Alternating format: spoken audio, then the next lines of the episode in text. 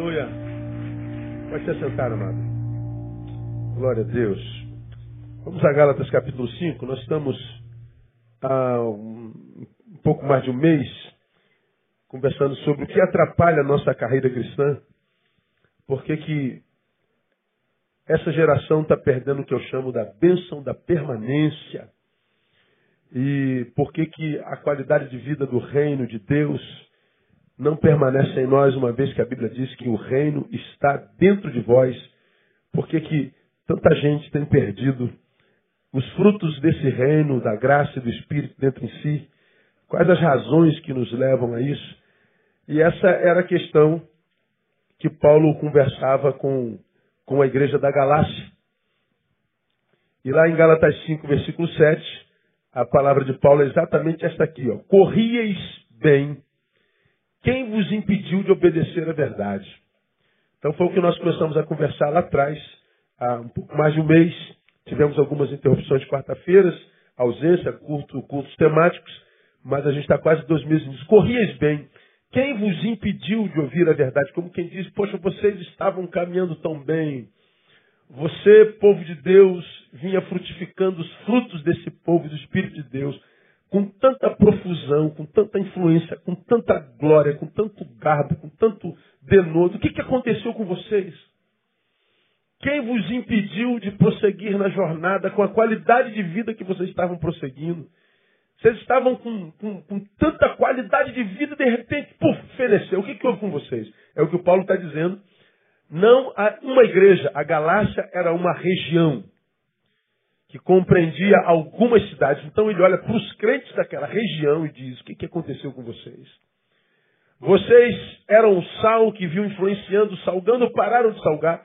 Vocês iluminavam e deixaram de iluminar, vocês perderam o poder de influência. O que, que aconteceu com vocês? É o que Paulo trata nessa, nessa carta aos Gálatas. Aí nós aprendemos né, que o que pode atrapalhar a nossa carreira cristã, primeiro, é o legalismo. Falamos o que, que é o legalismo é a prevalência da religiosidade ante a espiritualidade, é a prevalência do comportamentalismo à multiplicação com qualidade, é a prevalência da aparência à essência, e quando o legalismo nos toma, aí não tem jeito, a nossa vida para mesmo, a gente passa a ser uma farsa. Falei sobre isso duas quartas-feiras. Segundo, o que, que atrapalha a nossa carreira cristã? Verso 9. Um pouco de fermento leveda a massa toda. Um pouco de fermento leveda a massa toda. Aí nós falamos, o que pode atrapalhar a nossa carreira cristã? Mais companhias. Nós somos o resultado dos nossos encontros. E nós falamos sobre a má companhia de ímpios, ficamos dez minutos nisso, porque isso é óbvio, mas falamos sobretudo sobre a má companhia dos crentes. Porque hoje é mais danoso muitas vezes lidar com crentes na igreja do que com ímpios fora dela. Então a qualidade do caráter dos crentes dentro não é melhor dos que não são crentes fora. Então nós falamos sobre o cuidado que a gente tem que ter com quem a gente se relaciona na igreja, porque é na igreja que se perde a fé. É na igreja. Então, ah, eu acho que essa palavra é muito pertinente, você deveria ouvir. Na última quarta-feira, nós falamos sobre carnalidade. Né? O que, que faz a gente perder a fé? Carnalidade, falando sobre carnalidade, espiritualidade, não preciso é, é, é, é falar sobre isso de novo. Está tudo gravado, você vai poder pegar o box de DVD se interessar depois. O que mais pode atrapalhar nossa carreira cristã? É sobre o que a gente vai falar hoje. Aí eu vou falar sobre o versículo 14. O que mais que atrapalhou a igreja da Galácia? Pois toda a lei se cumpre numa só palavra a saber. Leia comigo. Amarás ao teu próximo como a ti mesmo. Vamos juntos? Como a ti mesmo. Toda a lei se cumpre nessa palavra. Amar ao próximo. Bom, nós conhecemos o, o versículo conforme está na lei. Amarás o Senhor teu Deus de todo o teu coração, de toda a tua força, de toda a tua alma. E ao teu próximo como a ti mesmo. João faz a referência a esse texto. E diz que a, a vida está dependente dessas duas coisas: amar a Deus e amar ao próximo como a si mesmo. Paulo, ele faz exaltação do que? Do amar ao próximo tão somente. Por quê? Porque quando ele percebe a ausência de qualidade da vida dos Gálatas, ele percebeu tal ausência de qualidade pelo arrefecimento do serviço prestado ao semelhante. Uma igreja que se, mesmou, como eu costumo dizer. Uma igreja que, como eu costumo falar sempre, deixou de viver o id passou a viver o vinde. É o que, creio eu, a maioria das igrejas que se dizem de Deus vivem hoje. A maioria dos esforços das igrejas que eu conheço é no sentido de encher esse lugar, trazer gente de lá para cá, é, é, é, é, é, se encher de atividades para encher esse lugar, para reunir as pessoas, para juntar as pessoas, para colocar perto uma das outras as pessoas. E nem sempre os que estão próximos geograficamente estão próximos afetivamente. Eu posso estar pertinho de alguém geograficamente e a milhares de quilômetros distantes afetivamente. O que que revela isso, pastor? A forma como a gente trata o outro. É só a gente pegar um casamento e ver. Quando a gente é namorado e a gente está apaixonado, a gente está longe um do outro. E a gente vai se apaixonando, o amor vai crescendo. O amor cresce tanto que os namorados que estão longe um do outro fazem o quê? Casam. E casam, e os namorados que estavam longe um do outro, agora estão pertinhos, correto? Porque se a gente se ama, a gente não consegue ficar longe por muito tempo. Então, como a, a, nós nos completamos no outro, com o outro nós somos mais felizes, então, para que a gente seja feliz de fato de verdade, a gente casa. Aí, a qualidade do tratamento de um para o outro vai fenecendo, vai arrefecendo. O fruto do amor vai sumindo. O amor enquanto materialização, aquele amor que se ouve, se toca, se fotografa, tem cheiro, arrepia, aquele amor que se vê, que se pratica, é mensurável, ele vai sumindo. Aí esse mesmo casal que antes fazia tudo para estar junto e queria estar junto por muito tempo, casou, ele vai, ele por falta de, de prática do amor, ele vai se machucando, se machucando, se machucando.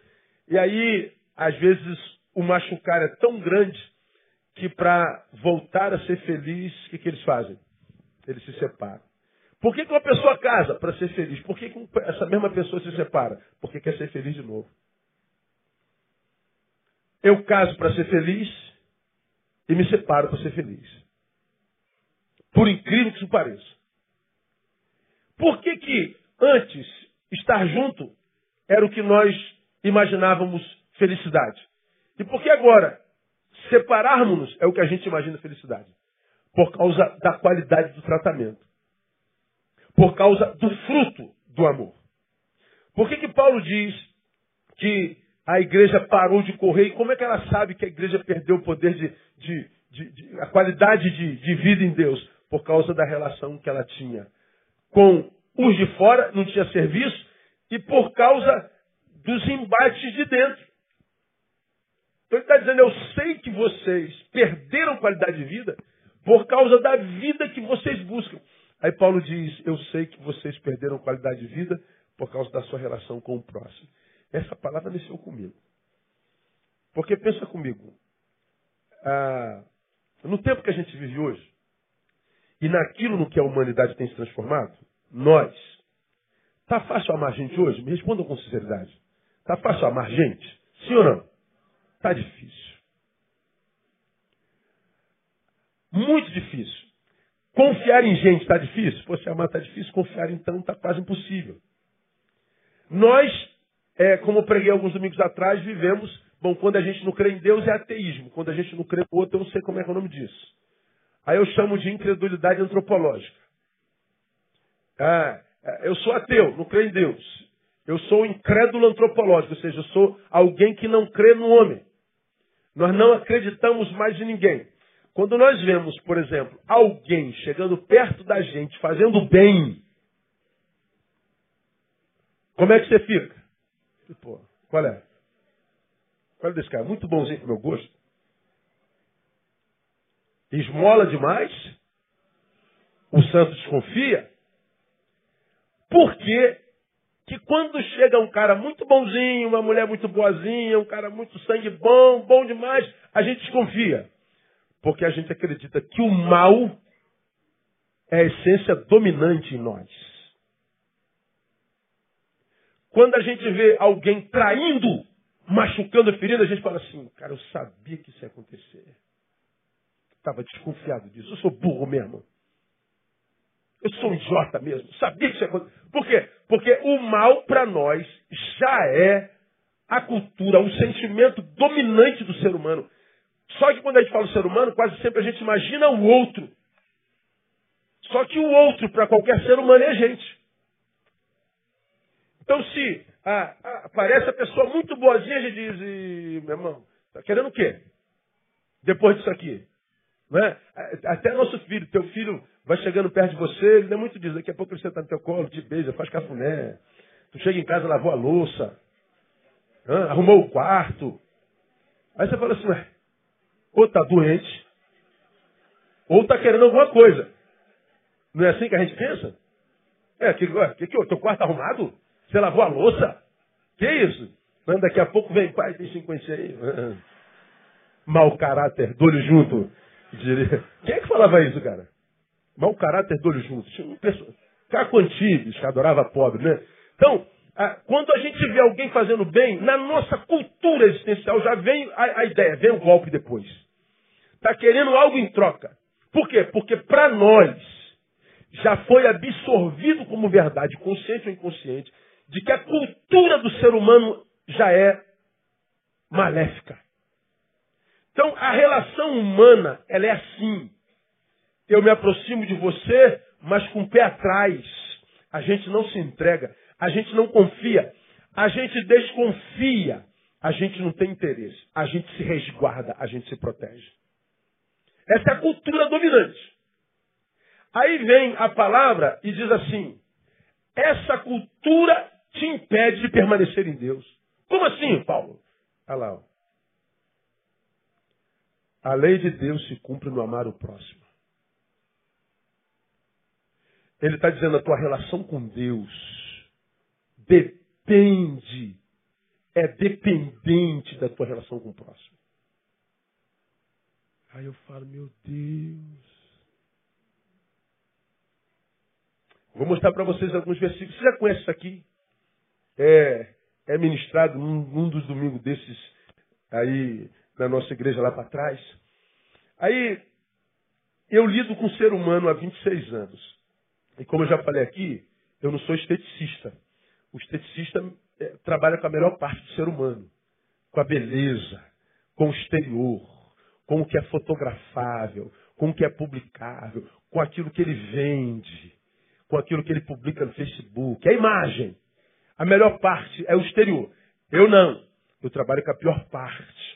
Eu trabalho com o interior, com o que a pessoa quer esconder para todo mundo, conta só para quem ela confia com toda a confiança, com quem ela sabe. Ninguém jamais saberá além dele. Eu trabalho com o esgoto da humanidade, eu trabalho com, com, com, com as fezes existenciais, desculpa a palavra pesada. Eu trabalho com a pior parte, eu trabalho com aquilo que o ser humano quer se livrar. Quando ele quer se livrar daquilo que está matando ele, ele vem e joga em cima da gente.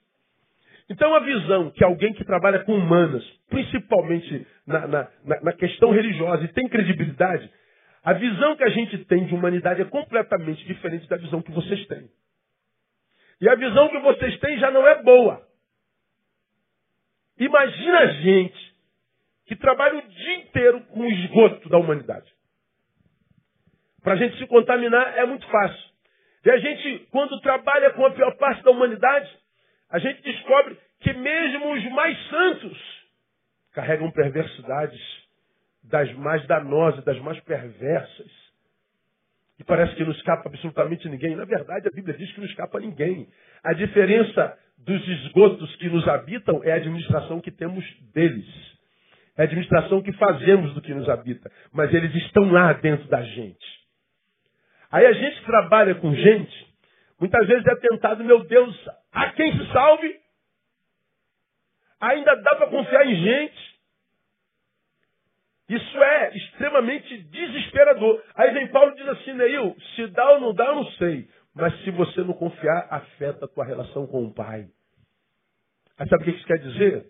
Que muitos de nós, muitos de nós, que está decepcionado com o pai, porque o pai não fala, o pai não se manifesta, o pai não intervém, o pai não abençoa, o pai não abre a janela, o pai não, o pai não, o pai não. A gente acha, meu Deus, o que, que eu tenho feito para ti que me tem impedido de ser abençoado pelo Senhor, de o Senhor mudar a minha sorte? Deus diria assim: a mim você não está fazendo nada. Você está fazendo a teu irmão.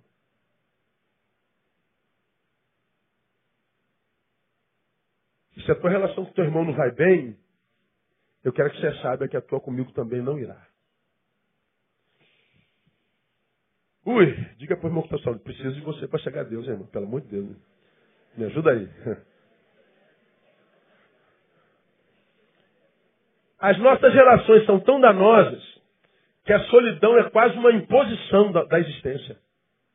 Nós vamos nos afastando, nos afastando, nos afastando, nos afastando. É, nós não queremos mais saber de ninguém, porque o alguém machuca demais. Confiar me machucou muito. É, me doar me feriu demais. Ter aberto a porta me gerou doença demais. Então o que, que a gente faz? A gente vai fechando, fechando, fechando, fechando, fechando. Nós criamos um gueto nosso e ali achamos, estamos hiperprotegidos de quem? Do outro. Pois é, mas a distância do outro me afasta de Deus também. O outro não é uma opção, é uma necessidade. Isso é sinistro. Aí, eu quero levá-lo a 1 Coríntios capítulo 13 e falar desse tal desse amor aí, que ele diz, é amar ao teu próximo como a ti mesmo. Toda lei se cumpre numa palavra, amor. Agora, que amor é esse? Você vai se lembrar, se você está aqui domingo com, com a gente e, e, e, e presente, você vai se lembrar de 1 Coríntios capítulo 13, Paulo está definindo o amor nessa, nessa, nessa palavra. E essa definição de Paulo é extraordinária, inigualável. Ninguém nunca escreveu como Paulo. Ele diz lá a partir do versículo 4: O amor é sofredor, é benigno, não é invejoso. O amor não se vangloria, não se ensoberbece, não se porta inconvenientemente, não busca seus próprios interesses, não se irrita, não suspeita mal, não se regozija com a justiça, se regozija com a verdade. Tudo sofre, tudo crê, tudo espera, tudo suporta. É como ele define o amor.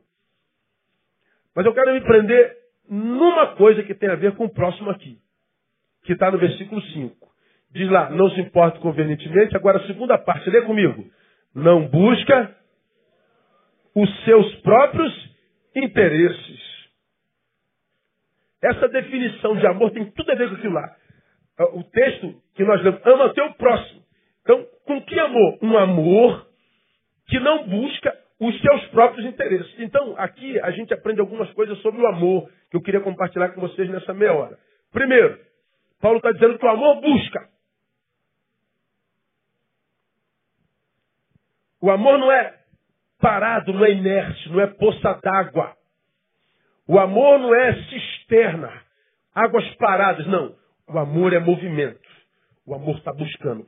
O amor está tá, tá, tá, tá em evidência, está vivendo. Ele está buscando. Ele está vivo. Ele é pulsante. De um lado, ele é paciente, diz o texto, sofredor. Então ele é paciente. Ele é passivo. Mas do outro lado, ele é benigno. Ou seja, ele pratica o bem, ele é ativo.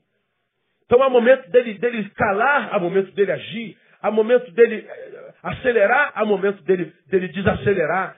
O amor está em movimento.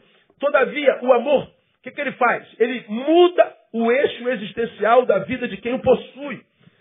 Se eu sou abençoado pelo amor do Pai, esse amor me qualifica a vida, e essa vida muda o eixo existencial em torno do qual eu vivo. Antes, eu sou esse puto aqui, ó. Eu me amo e me preservo de você. Eu me amo e não vou me dar para qualquer um de vocês. Eu me amo e não vou deixar que vocês subam nas minhas costas. Eu me amo e vou me proteger. A gente chama isso de amor próprio. Ou seja, é um amor que faz a gente buscar os nossos próprios interesses. Nossos. Então a minha vida gira em torno de mim mesmo. E o outro é alguém que eu uso para satisfazer os meus desejos. É alguém que eu uso para me locupletar. É alguém que eu uso para me dar bem. O outro é só o outro, não tem relação de amor com ele. O meu amor é para mim. Eu me amo e não vou me dar mais, pastor. Já machuquei demais. Pastor. Aí estou aqui ó, girando em torno de mim mesmo. Vem Paulo e diz assim, não, esse amor não te abençoa. Esse amor te afasta de Deus. Você acha que é amor próprio se autopreservar? Mas você, na verdade, está se fazendo o maior mal que um ser humano pode fazer a si mesmo. Você está blindando o céu sobre a tua vida, porque o amor de Deus não vai recair sobre a tua vida. Por quê? Porque o amor de Deus não busca seus próprios interesses. Ele busca, busca, mas não os seus. Ou seja, ele muda o eixo existencial. No meu eixo existencial, vai incluindo outras pessoas, vai incluindo projetos, vai incluindo coisas, vai incluindo é, é, é, semelhantes. Ele, ele vai como um redemoinho, ele vai envolvendo tudo que está à sua volta, ou seja, ele está em movimento. Ele busca, ele age, ele interage, ele influencia, ele se encontra, ele se materializa. Esse amor é o amor a respeito do qual Paulo está falando. Se esse amor que a gente busca na vida e diz ter, não me leva ao próximo, Paulo está dizendo, vocês estavam correndo tão bem, mas porque você fracassou no teu casamento, por exemplo, se machucou, você poderia estar afastado só do seu marido, da sua esposa agora, mas porque tratou errado desse mal, você se afastou de Deus sem saber. Estava tão bem com essa namorada linda, com esse namorado lindo, no início tudo rosas. Agora só espinhos. Mas não soube lidar com espinho no que ou no qual se transformou o teu amado, por causa dessa incapacidade de amar, se o amor adoece, você blinda o céu sobre tua vida. E a gente nunca saberia que o céu blindou, porque minha relação com ele e com ela foi complicada. Seu marido, seu, seu, seu amigo lhe traiu, seu sócio lhe roubou, você confiou nele, você uh, o abençoou no momento mais difícil da vida dele. Ele te respondeu com uma facada nas costas e você se blinda, teu coração em pedra, você não dá mais chance para outros chegarem, porque você não quer sofrer mais. O seu amor te autoprotege. Na verdade, você se protege dele e blinda o céu sobre a sua vida. Olha que coisa tremenda, irmão. Por que, que o amor não busca seu próprio interesse? Porque quando o homem é, é não conhece o amor de Deus, de fato, de verdade, sua existência gira em torno de si mesmo. Seu trabalho, seu esforço, sua existência gira em torno dos seus próprios interesses. Sua vida se resume a isso. É um eu para si. Eu para mim. É isso, né? Mas quando o homem é batizado pelo amor de Deus, quando a gente se encontra de fato, de verdade, o nosso eixo muda. Ele continua trabalhando, se esforçando, só que não mais em torno de si mesmo. É um eu que cede espaço por nós. Isso é evangelho. Paulo, quando escreve a igreja da Carácia, está dizendo: vocês passaram a viver para si. Vocês se esqueceram da cidade, vocês se esqueceram da rua, vocês se esqueceram da comunidade. Vocês agora vivem entre si, para si, sem razão, portanto, para viver. Porque o amor gira em torno de si mesmo. O amor que vocês dizem ter não é mais o amor de Deus. Por isso tem tanto crente frustrado que está na igreja todo dia. Pastores frustrados porque o ministério não flui. Está na igreja todo dia. O cara trabalha como um louco de manhã, de tarde, de noite, está quase morrendo, perdeu a saúde, tanto trabalhar por amor ao Evangelho. Mas ele está fazendo pensando em si mesmo. 99% das reuniões de pastores que a gente vai, os papos de pastores é sempre o seguinte: como é que eu faço para fazer minha igreja crescer? Como é que eu faço para encher esse lugar? Como é que eu faço para transformar o ministério no ministério que bombe? A gente não vê pastores conversando como é que a gente faz para transformar a cidade, como é que a gente faz para transformar o Brasil, como é que a gente faz para transformar o Rio de Janeiro, como é que a gente faz para ser influente no bairro. A gente não vê esse papo. A gente está sempre funcionando e existindo para a gente. Nossa vida gira em torno do nosso umbigo. Os crentes que estão nas campanhas estão atrás de uma bênção para si. Os que estão nos montes estão buscando oração em Deus no monte, uma bênção para si. Quem faz jejum, faz jejum porque a causa que pleiteia é grande demais. Então oração não basta, tem que ter jejum. Todo mundo pedindo para si. E não sabe quanto mais ora, mais blinda o céu. Quanto mais sobe monte, mais blindado o céu é. Mais frustração tem. E aí a gente vê, eu e você, Quanta gente que muitas vezes nos trouxe a Cristo, gente que ministrou sobre nossa vida, nosso coração, gente que nos apresentou o Evangelho, hoje está perdido, inimigo do Evangelho. Por causa de quê? Porque na cabeça dele se trabalhou tanto, se, se esforçou tanto, se fez com tanto amor, com tanto vigor, com tanto denodo, com tanta dedicação. Deus tinha que ter abençoado. É, mas tudo que você fez, fez para si.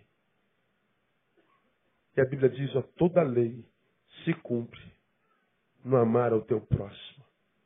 Para que, que essa igreja existe? Para nós? Ou nós existimos para o bairro? Ou nós existimos para a comunidade? Onde a gente gasta nosso recurso? Só para nós? Ou a gente investe em missões? No social? No, no moleque, na criança? No idoso? Para que, que a gente existe? Paulo está dizendo que é, a minha relação com Deus depende da minha relação com o próximo. O próximo do indivíduo que eu sou tem a ver com as minhas relações. O próximo da igreja que a gente é, o bairro. É a cidade, é a nação. Então você que está aqui, líder, aqui presente, me ouvindo pelo site esse DVD, entenda que a única maneira de fazer o teu ministério crescer é influenciando o ser humano. Não é fazendo algo dentro para Deus, é fazendo algo para fora para o próximo. Como já falamos aqui, só existe um meio de fazer a igreja crescer e o Atos dos Apóstolos ensina isso muito claramente, né? A Bíblia diz que a igreja é, se reunia com singeleza de coração, partia o pão, ninguém dizia que coisa alguma era sua, antes todos compartilhavam de forma que não havia necessidade nenhum entre eles. E aí diz que a igreja prestava um serviço lindo à comunidade, e aí lá embaixo termina assim, e a igreja caía na graça do povo. E o Senhor acrescentava, a igreja, os que iam sendo salvos. A igreja cai na graça do povo, e o Senhor acrescenta à igreja os salvos. É essa é a metodologia de crescimento à luz do Evangelho. Quando Deus visita o lugar para fazê-lo crescer, ele não visita a igreja, ele visita o povo. E entre o povo, é como se ele perguntasse, povo, o que vocês acham da minha igreja nesse lugar? Ah, a sua igreja é muito relevante, a sua igreja é uma benção. Nós amamos a sua igreja. Nós não somos da sua igreja ainda, mas nós amamos a sua igreja por causa da relevância dela aqui nesse, lugar. Ah, então vocês estão sendo bem servidos pela igreja? Estamos. Então eu vou acrescentar algum de vocês à igreja. Então, como prêmio à igreja que serve os outros, ele acrescenta os outros à igreja. Então, quando Deus desce para fazer uma igreja crescer, ele não visita a igreja, ele visita o povo. Se o povo aprova a igreja, Deus faz a igreja crescer. Agora, se Deus desce, essa igreja não é a, a, a, não cai na graça do povo, aquele povo que está ali na igreja vai continuar ali se matando, se controlando, se vigiando, se fofocando, ah, pecando, se matando, e ninguém cresce para lugar nenhum. É uma eclesiologia infernal. Todo mundo fingindo que está bem. Todo mundo mal. Todo mundo fingindo que está no óleo. Todo mundo no ácido sulfúrico. Todo mundo mentindo. Porque o amor que faz bem é o amor que busca, mas não busca seus próprios interesses. Então significa dizer o quê? Que é o amor que traz realização à vida.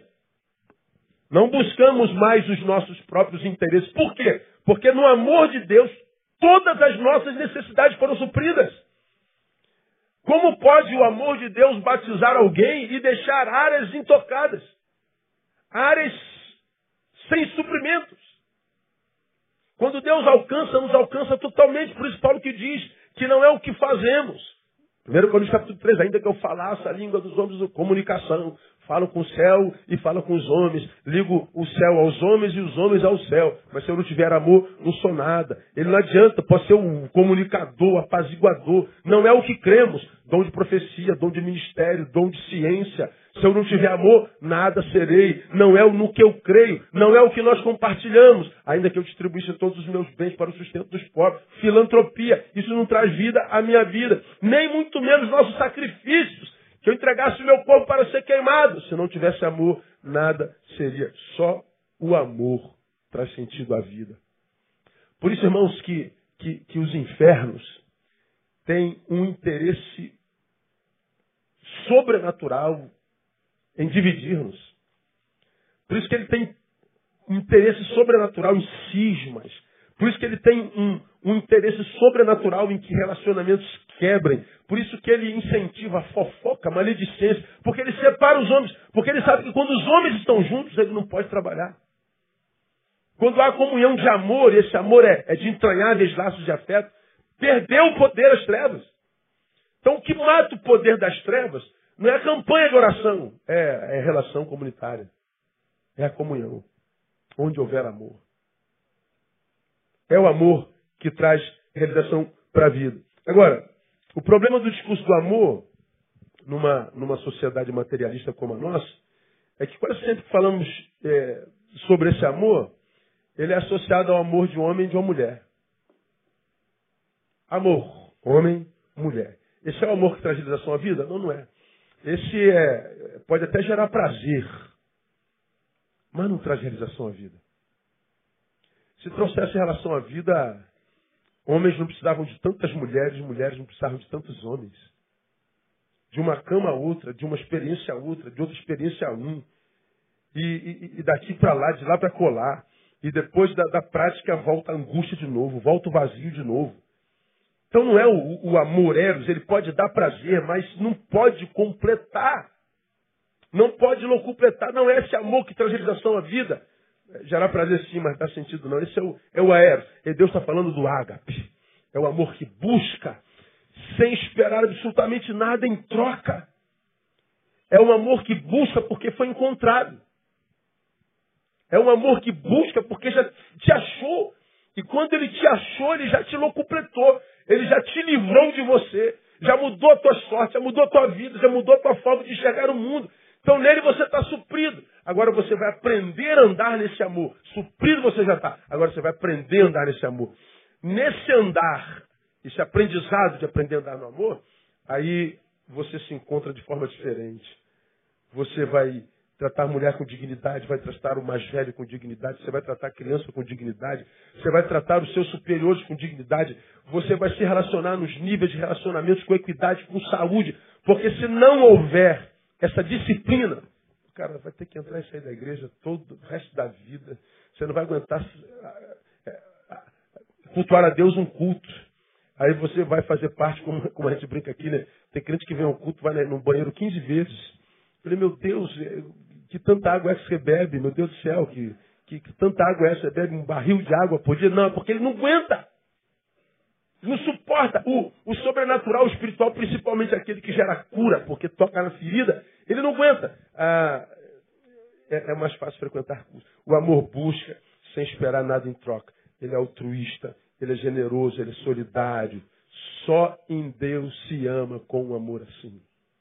Então, quando, quando, quando pergunto assim, pastor, qual que você acha que é o futuro da igreja no Brasil? É continuar marchando.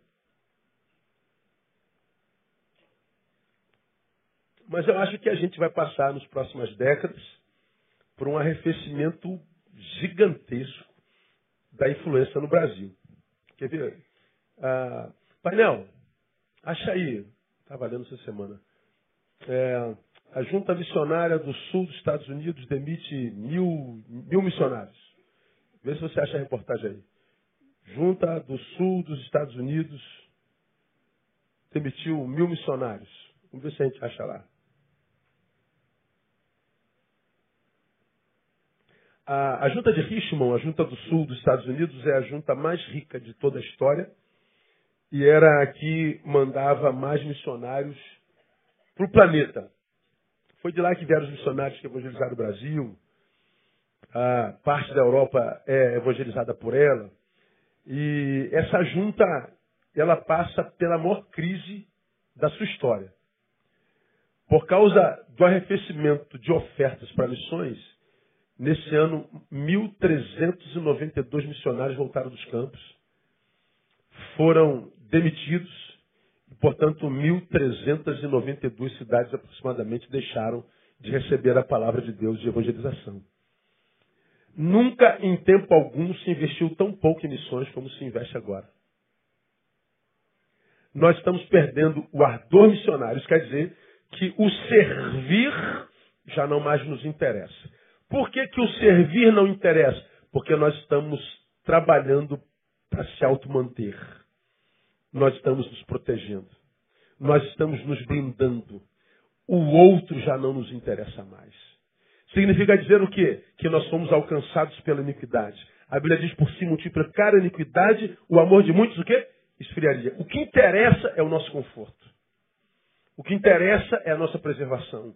O que interessa é a ausência da nossa dor. O que interessa sou eu. Isso é uma realidade sociológica, fora e dentro da igreja. Nossas igrejas são assim. Por isso, tanta luta, tanta briga, tanta competição, tanta fofoca, tanta ausência de qualidade de vida. Tanta busca por poder, por tanto reconhecimento. Ninguém reconhece o meu trabalho, ninguém me deu uma palavra de estímulo, ninguém foi me visitar, ninguém me, ninguém me, ninguém me. Por quê? Porque todo mundo deve me. Essa é a cultura. Então, essa cultura não gera vida na vida de absolutamente ninguém. Aí, ah, se é o amor que faz a vida valer a pena, a gente entende por que, que Jesus diz assim: Ouviste o que foi dito? Amarás a teu próximo e odiarás o teu inimigo? Eu, porém, vos digo: Amai a vossos inimigos e orai pelos que vos perseguem. Aí ele diz: Por quê? Para que vos torneis filhos do vosso Pai. Mateus 5, 43 a 46. Amai os vossos inimigos e orai pelos que vos perseguem, para que vos torneis filhos do vosso Pai. Como é que eu me torno teu filho? Amando o teu semelhante, mesmo que ele não te ame. E se eu não amar? Não te conheço. Então, quando me perguntam qual é o futuro da igreja no Brasil? Uma igreja decepcionada com Deus uma igreja que vai apostatar, sem sombra de dúvida. Porque ninguém consegue falar com alguém que não responde por muito tempo. Ninguém consegue se relacionar com alguém que é indiferente conosco por muito tempo. Se não houver retorno, a gente para de falar. Por que, que a gente para de falar e não vem ter retorno? Por causa da nossa relação com o nosso próximo. Então, toda vez que você for convidado a odiar, Toda vez que você for convidado a ser indiferente, toda vez que você for convidado a mandar se catar, morrer, morra, lute contra isso. Porque isso é, blinda os céus sobre tua vida. Guarda isso no teu coração. Deixa eu terminar, já tá tendo muito movimento. Então, é o amor que traz realização para a vida. Segundo e último, é o amor que nos tira, portanto, da inércia. Porque mudou o nosso eixo existencial, não vivemos mais para nós, ou por nós mesmos, logo pelo outro para o outro. Não é?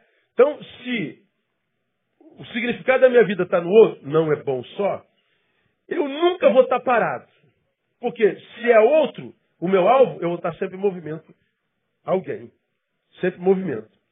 Esse amor que eu sinto e que mudou o existencial da minha vida, nunca vai me permitir ficar trancado, parado em mim mesmo, chorando da vida, murmurando da vida, reclamando de Deus. Por quê? Porque ele busca não os seus próprios interesses. Ah, ele mantém a minha vida em movimento. Aí vem aquela musiquinha do Kleber Lucas aí, a vida que eu vou viver agora é para um motivo bem maior que o meu. Essa música é extraordinária. E a vida que eu vou viver agora é para um motivo bem maior que o meu. Ou seja, existem mais motivos na vida além dos meus. E quem vive e o motivo é apenas o seu, logo, logo fica no caminho. Se alguém busca sentido para a vida, este é encontrado no serviço ao outro. Isso é, é fator sine qua non no Evangelho. A inércia, portanto, é filha do egoísmo. Este fruto de uma vida que gira em torno de si mesma. A inércia é filha do egoísmo. Este, resultado de uma vida que gira em torno de si mesmo. É aquela no qual a gente se coloca no centro e todo mundo tem que fazer por nós. Se alguém não faz por nós, a gente se torna inimigo dele. Se alguém diz não, a gente se torna inimigo dele. Porque nós nos colocamos no centro da nossa vida. A gente está blindando o céu sobre nós. Então, a, viver a vida está complicado e viver com o céu blindado fica mais complicado ainda. Então, lembrando para a gente terminar, João capítulo 2, versículo 9 diz assim, aquele que diz estar na luz e odeia seu irmão, até agora está em trevas. Estou na luz, discurso. Mensagem, blá blá blá. Eu estou na luz, eu sou de Deus, eu sou nova criatura, eu sou uma vida transformada, eu sou ungido do Senhor, eu sou amado de Deus, eu sou amado da sua alma, eu sou. Ok, teu discurso já ouvi. É, como é que você trata teu semelhante? Eu odeio. Até agora já está em trevas. Eu sei a distância que eu estou de Deus, por causa da distância que eu estou do meu semelhante. E está difícil estar perto de semelhante hoje, a. A gente se afasta do semelhante e tenta se aproximar de Deus. Ou oh, estou tentando me aproximar de Deus, pastor, estou tentando me aproximar de Deus, estou tentando me aproximar de Deus. Bom negócio. Mas o que me, caminho que me leva a Deus é o semelhante. Aquele que diz está na luz odeia seu irmão até gosta em trevas. Então, para eu chegar perto de Deus, eu tenho que refazer a comunhão com meu irmão. Isso não é fácil. É mais fácil subir um monte. É mais fácil dar uma oferta. É mais fácil fazer uma campanha de sete sexta-feiras. É mais fácil Pediu o apóstolo para botar a mão na minha cabeça fazer uma oração de descarrego. Quebra de maldição. Desencapetamento total. Pediu o apóstolo para me levar a um nível mais profundo de intimidade com ele. Pedir a Deus, através do apóstolo, para desativar o que me. Tem umas linguagens que eles usam para romper no sobrenatural. Mas nenhuma dessas, dessas, dessas mandingas gospel que me leva para o sobrenatural passa pelo meu semelhante. Daquele camarada que me denegriu, que me apunhalou pelas costas. Daquele camarada que se tornou meu inimigo, que me invejou. Ele diz: Olha, a chegar a Deus depende da tua aproximação dele. Mas daquele safado, pastor? É. Minha relação com Deus depende daquele safado, então eu vou para o inferno. Vai. Vai. Vai mesmo. É isso aí mesmo. Então, quando, quando eu meditava nessa palavra, eu falei, Deus, é isso aí mesmo. É. Eu dependo do outro para chegar a ti? Depende, meu filho. Tá bravo. Nunca esteve tão bravo. Então, quando você é, disser assim, Deus, eu te amo, é, lembra que ele não vai ouvir o que você diz. Se ele ouvir daqui da terra, eu te amo. Ele vai logo saber. Quem foi que falou? Foi nele. Deixa eu ver a relação dele com os semelhantes dele. Ah, conversa fiada. Pode esquecer ele. Aparece outro, te amo, Deus. Deixa eu ver quem é. É o João. Ah, esse cara, esse me ama. Abençoe ele lá. Ele precisa de muito amor para amar. Aí aparece outro lá, estou apaixonado por ti, não dá mais para ver sem ti. Opa, ouviu? Deixa eu ver aqui. É, conversa fiada, só, só durante o culto. Depois ele sai para fazer dizer. Você entende agora por que, que a Bíblia diz que Deus procura adoradores? Deu para entender? Ficou claro? Porque eles não estão em todo lugar. Adoração é mais do que cantar uma musiquinha. Isso é cantar. Adorar é mais do que isso. Eu dependo do próximo. O próximo depende de mim. Então, o que o inferno puder fazer para quebrar a comunhão, ele puder fazer para que você odeie, para que teu coração vire pedra, para que você não perdoe, para que você se vingue, ah, ele vai fazer. Se você fizer uma vez, ele diz, achei a fraqueza dele, vai botar pedra de tropeço. Só gente ruim na tua cabeça, no teu caminho, que é para tu quebrar todo mundo. Aí você, meu Deus, quanto mais eu oro, mais assombração me aparece. Meu Deus do céu, é, uma, é um desgraçado atrás do outro, só traz gente ruim. Como é que você está tratando os desgraçados? Porque quando, quando você apazigua teu coração e você deixa de ter litígio com a terra, com a criação, com as criaturas, aí as coisas vão acontecendo naturalmente, sem forçação de barra, sem, sem é, crise, sem nada. As coisas vão acontecendo devagarinho, devagarinho, devagarinho. Onde é que está escrito aquele texto? É, é, como é que é lá? Oh, meu Deus do céu, já estou muito cansado, minha cabeça está ruim. É, buscar o Senhor enquanto se pode achar, invocar enquanto se aperta. Né? Isaías 53. É 5. Eu estou no 56, mas é 55. É. 55, 6. Olha só, para a gente terminar. Buscar o Senhor enquanto se pode achar invocar enquanto está perto. Então, há uma época que a gente não acha mais. Há uma época que a gente está tão longe que não tem jeito mais. Busque enquanto está perto. Como é que faz isso? Deixe o ímpio seu caminho e o homem maligno os seus pensamentos. Volte ao Senhor que se compadecerá dele e para o nosso Deus porque é generoso perdoar. Porque meus pensamentos não são os vossos pensamentos, nem os vossos caminhos, meus caminhos do Senhor. Aí ele diz, essa palavra você também conhece.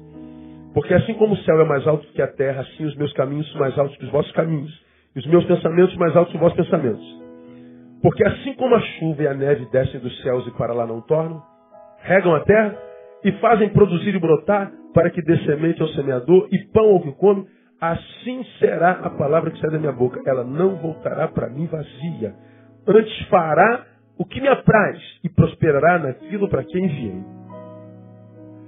Se isso acontece, se a palavra entrou e foi praticada, aí ele diz que há um resultado dessa palavra que entra e é praticada.